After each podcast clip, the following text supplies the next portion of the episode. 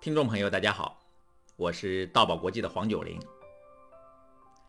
今天我们继续克服紧张这个单元，在这一期节目里，我要和大家聊一聊克服紧张的第十五个方法——正确的演讲准备。在我教过的一期演讲师资班里，有一位女学员被同学们戏称为“女神”。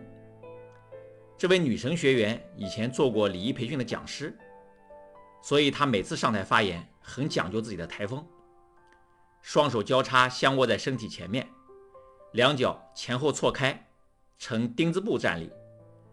发言的时候，她就采用这种标准的礼仪姿势，站在那纹丝不动。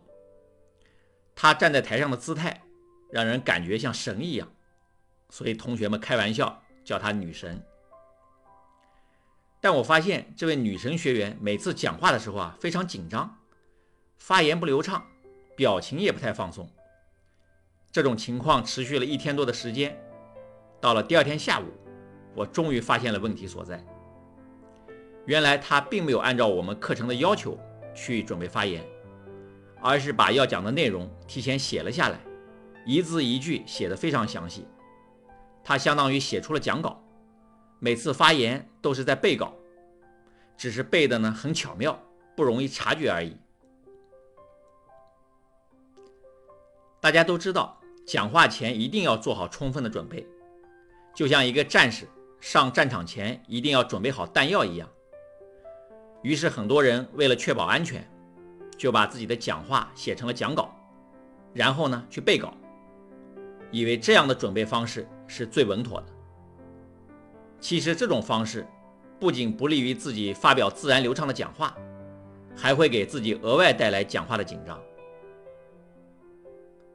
一般来说，除了非常正式的场合需要写出讲话稿照着念以外，对于一般的当众讲话场合，我们不要逐字逐句的把要讲的内容全部写下来去背，因为一旦把要讲的内容写下来，就好像定了一个框框，如果背的时候跟这个内容不吻合，就感觉我们好像讲错了一样，反而会增加讲话的压力。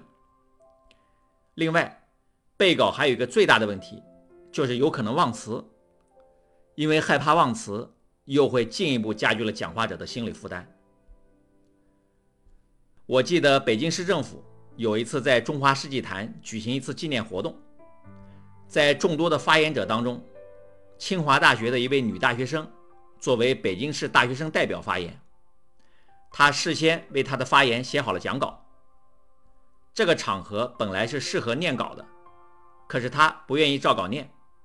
把稿子放进了口袋，开始背稿，但背着背着忘词了，他只好尴尬地掏出讲稿来念。念了一段，他感觉有把握了，又把稿子放回去接着背。结果背了一会儿又忘词了，他不得不再次掏出稿子继续念。看到他脸上因为紧张而出现的汗水，我的手也不由得攥得紧紧的，手心直出汗。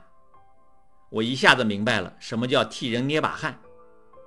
最后他讲了什么内容，我完全没注意，光顾着替他捏汗了。英国前首相丘吉尔在年轻的时候也喜欢把演讲词写下来，然后默记在心，在演讲的时候背。有一天，他在英国国会议员面前大背讲稿的时候，思路突然中断，脑子里一片空白，想不起下句该讲什么了。他很尴尬。只好把上一句重背了一遍，可脑子里还是空白，脸涨成了猪肝色。最后呢，只能沮丧地坐了下来，自己感觉羞愧极了。吃了这次苦头，他再也不背演讲词了。